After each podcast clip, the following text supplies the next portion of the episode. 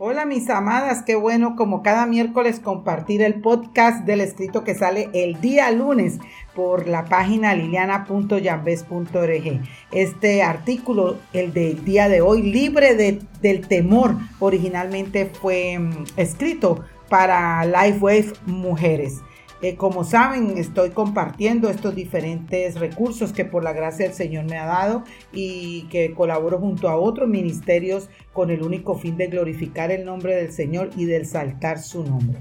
Así que permítame en este tiempo dirigirnos al Señor para orar y depositar nuestras cargas al Señor y venir en arrepentimiento al Señor y darle toda su gloria a Él. Padre, te alabamos, te bendecimos, glorificamos tu nombre en este tiempo, te damos todo el honor y toda la gloria solamente a ti, Señor.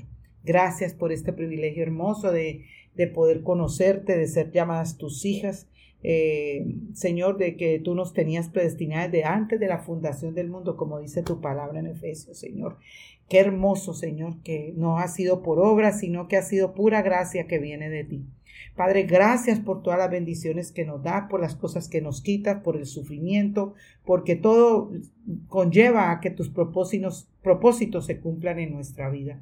Yo te ruego que perdonen mis faltas, que perdonen mis pecados, Señor, que me ayudes a vivir una vida de santidad progresiva, Señor, que me guarde de pecados ocultos, que quizá quieran controlarme, Señor, pecados de mi infancia, pecados de mi niñez, de mi crianza, de de mi cultura, de la cultura donde vivimos, del mismo mundo que somos bombardeados, Señor. Y que tu palabra, Señor, que es cortante, Señor, cada día que yo pueda venir a ella, eh, Señor, yo me arrepienta y pueda venir en adoración a ti.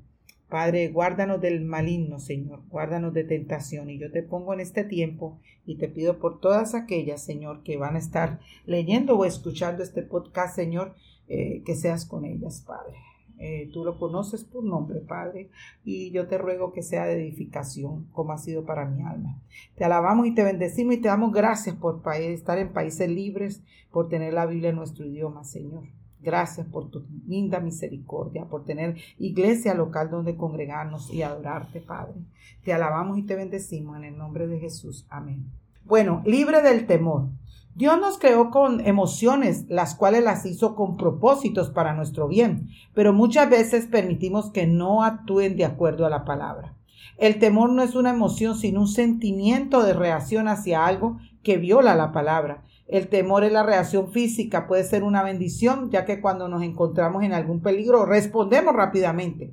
Es hermoso ver cómo es maravilloso el diseño de Dios en nuestro cuerpo, como lo dice su palabra porque tú formaste mis entrañas, me hiciste en el seno de mi madre, te daré gracias, porque asombrosa y maravillosamente he sido hecho. Salmo 139, 13, 14.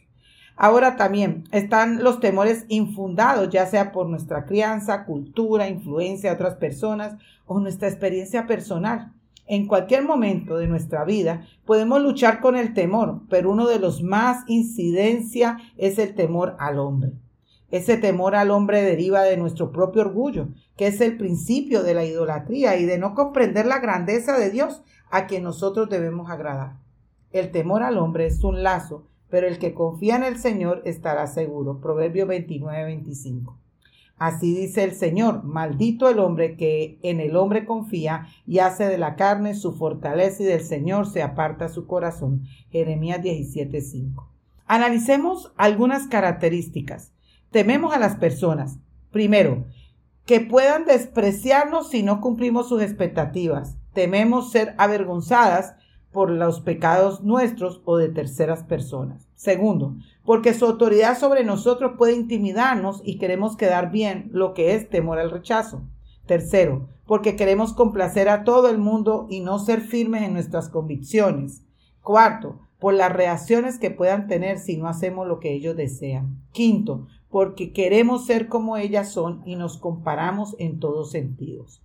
Vayamos a la palabra del Señor para considerar algunos ejemplos sobresalientes sobre el temor de algunos hombres y mujeres de la Biblia. Primero, el temor después que pecaron Adán y Eva. Entonces fueron abiertos los ojos de ambos y cosieron y conocieron que estaban desnudos y cosieron hojas de higuera y se hicieron delantales. Génesis 3, 7. Aquí podemos ver que después del pecado que cometieron al haber desobedecido al Señor, sintieron vergüenza, se vieron exhibidos entre ellos y bajo la mirada de Dios. Por el pecado de Adán y Eva, nosotros también nacemos con pecado. Por lo tanto, aunque no nos hemos arrepentido de nuestros pecados y hemos reconocido a Cristo como Salvador y Señor, en esta humanidad caída luchamos con el pecado. Seguimos escondiéndonos de la vergüenza que produce y de situaciones pecaminosas que en nuestra vida temiendo al hombre de diferentes formas. Temor que se convierte en idolatría hacia uno mismo y hacia otros, la cual el Señor condena. Segundo, el temor de Abraham. Abraham salió de donde estaba hacia la tierra de Negué y se estableció entre Cedes y Chur. Entonces estuvo por un tiempo en Gerar. Abraham decía de Sara su mujer, es mi hermana. Entonces Abimelech, rey de Gerar, envió y tomó a Sara. Génesis 20, 1, 2. Abraham, un hombre de Dios, quien es llamado en Hebreo 12 un hombre de fe, en dos ocasiones tuvo temor al peligro y mintió diciendo que su esposa Sara era su hermana.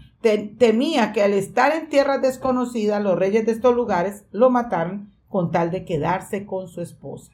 Dios cumple sus propósitos. Dios es un Dios de misericordia y gracia y evitó que eso sucediera. Tercero, el temor de Sara. Y uno de ellos dijo, ciertamente volveré a ti por este tiempo el año próximo y Sara tu mujer tendrá un hijo. Y Sara estaba escuchando a la puerta de la tienda y estaba detrás de él. Abraham y Sara eran ancianos, entrados en años, y a Sara le había cesado ya la costumbre de las mujeres. Sara se rió para sus adentros diciendo, ¿tendré placer después de haber envejecido siendo también viejo mi señor? Y el Señor dijo a Abraham, ¿por qué se rió Sara diciendo, concebiré en verdad siendo yo tan vieja? ¿Hay algo demasiado difícil para el Señor?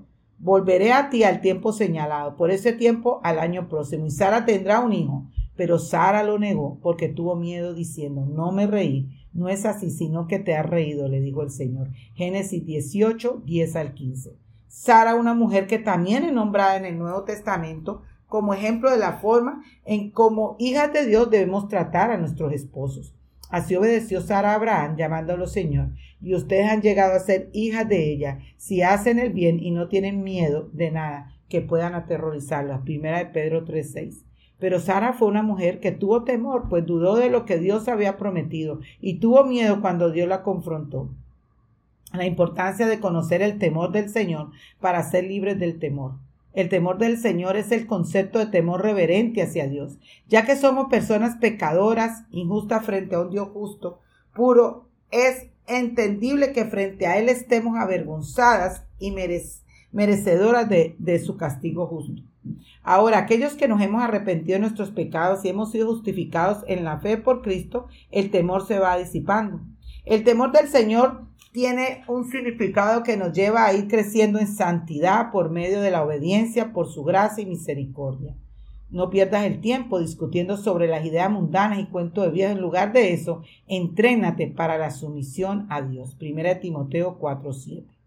¿Cómo podemos aprender a temer al Señor y no a los hombres? Primero, Aprender a temer al Señor y verlo como lo que es Él, un Dios santo que demanda temor y respeto reverente. Salmo 111, 10. El principio de la sabiduría es el temor del Señor. Buen entendimiento tienen todos los que practican sus mandamientos. Su alabanza permanece para siempre.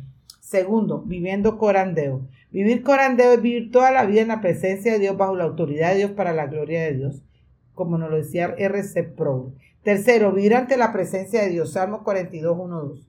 Estar en la presencia del Señor es poder derramar nuestro corazón en arrepentimiento de nuestros pecados, reconociendo que separados de Él nada podemos hacer, que necesitamos orar y así reconocer que nuestra vida está bajo la mirada de Dios.